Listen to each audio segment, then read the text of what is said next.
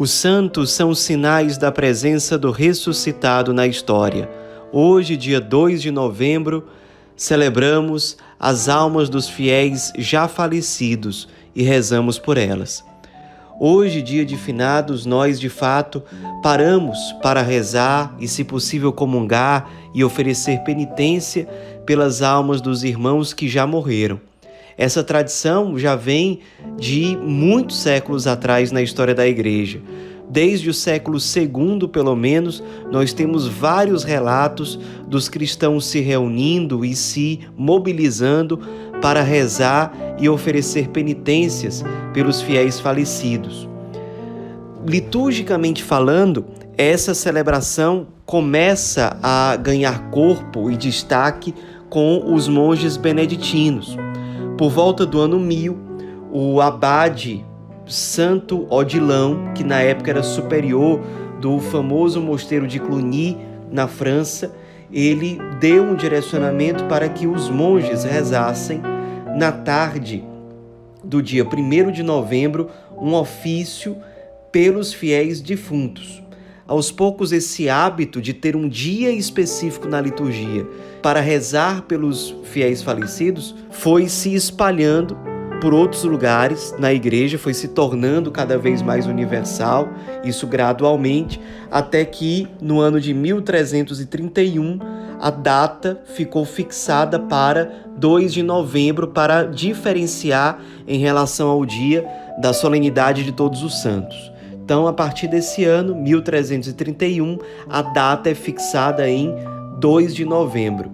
E a coisa foi se espalhando cada vez mais. No ano de 1915, o Papa da época, Papa Bento XV, por ocasião de toda a tragédia que havia acontecido durante a Primeira Guerra Mundial, ele decide motivar ainda mais fortemente a igreja para que no dia 2 de novembro rezasse por todos os fiéis defuntos. Então, a igreja passou a valorizar ainda mais esse tipo de celebração, que além de tudo, além de bases na própria tradição cristã, tem também base bíblica.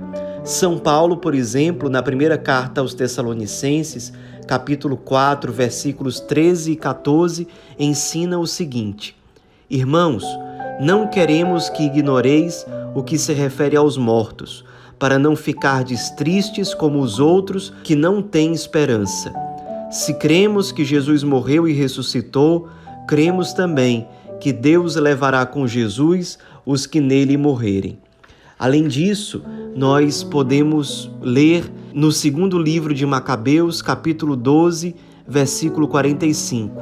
É um pensamento santo e salutar orar pelos mortos, para que sejam livres dos seus pecados. E hoje, dia de finados, para nós é sem dúvida um grande ato de misericórdia, de caridade, realmente pararmos para rezar pelos irmãos falecidos, oferecermos Eucaristia, terço, penitência, aquilo que for possível por esses nossos irmãos, especialmente rezando pelas almas dos fiéis que estão no purgatório.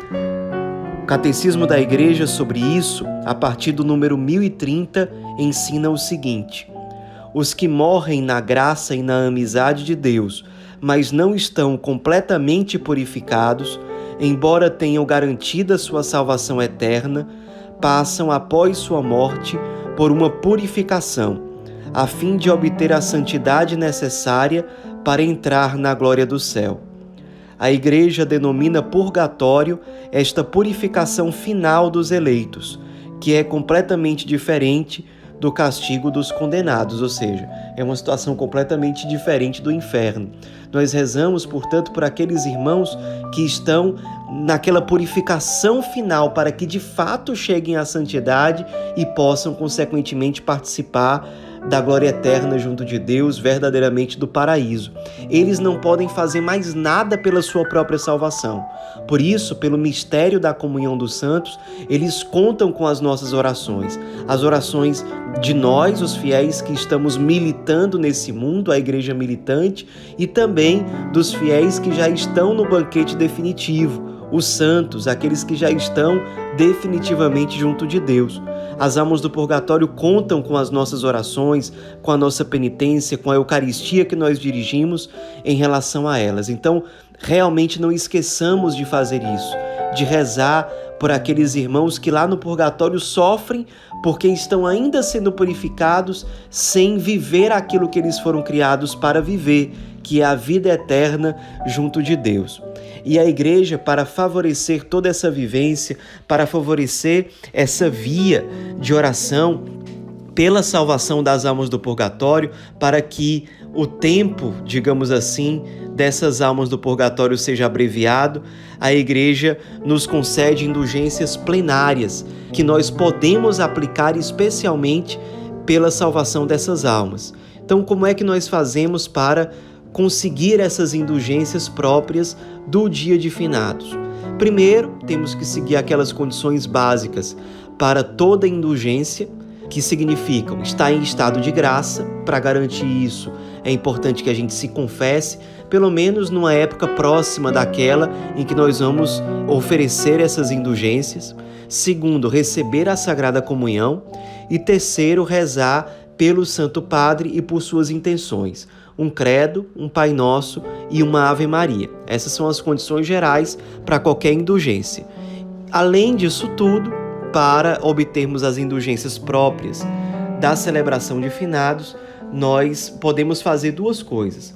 Ou visitar piedosamente uma igreja ou um oratório e ali rezar um Pai Nosso e um credo, oferecendo pela salvação das almas do purgatório, ou podemos fazer essas mesmas orações ou até mesmo outras orações espontâneas visitando um cemitério e rezando pelos fiéis defuntos.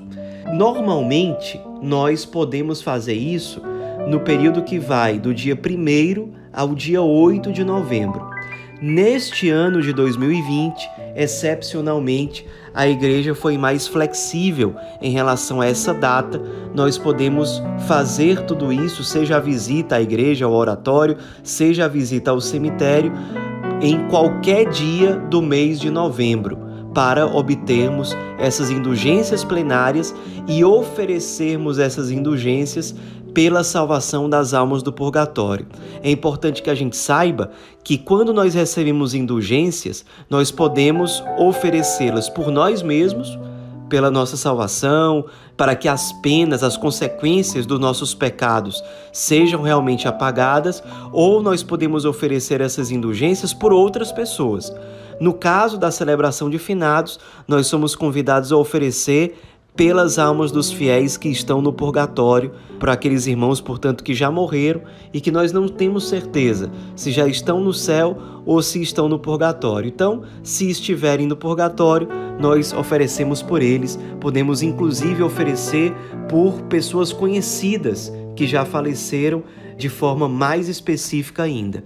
Então, hoje vivamos bem esse dia santamente, rezando oferecendo aquilo que for possível pela salvação das almas do purgatório, nos unindo a todas elas e, ao mesmo tempo, pedindo a Deus a graça de vivermos uma vida de forma sábia, nos preparando bem e santamente para a morte, para que um dia, com a graça de Deus, nós, alcançando a santidade nesse mundo, possamos, depois da morte, chegar diretamente no céu. E, se formos para o purgatório, certamente poderemos contar com a oração dos outros irmãos, que oferecerão sacrifícios, eucaristias e orações também pela nossa salvação, se nós estivermos ali.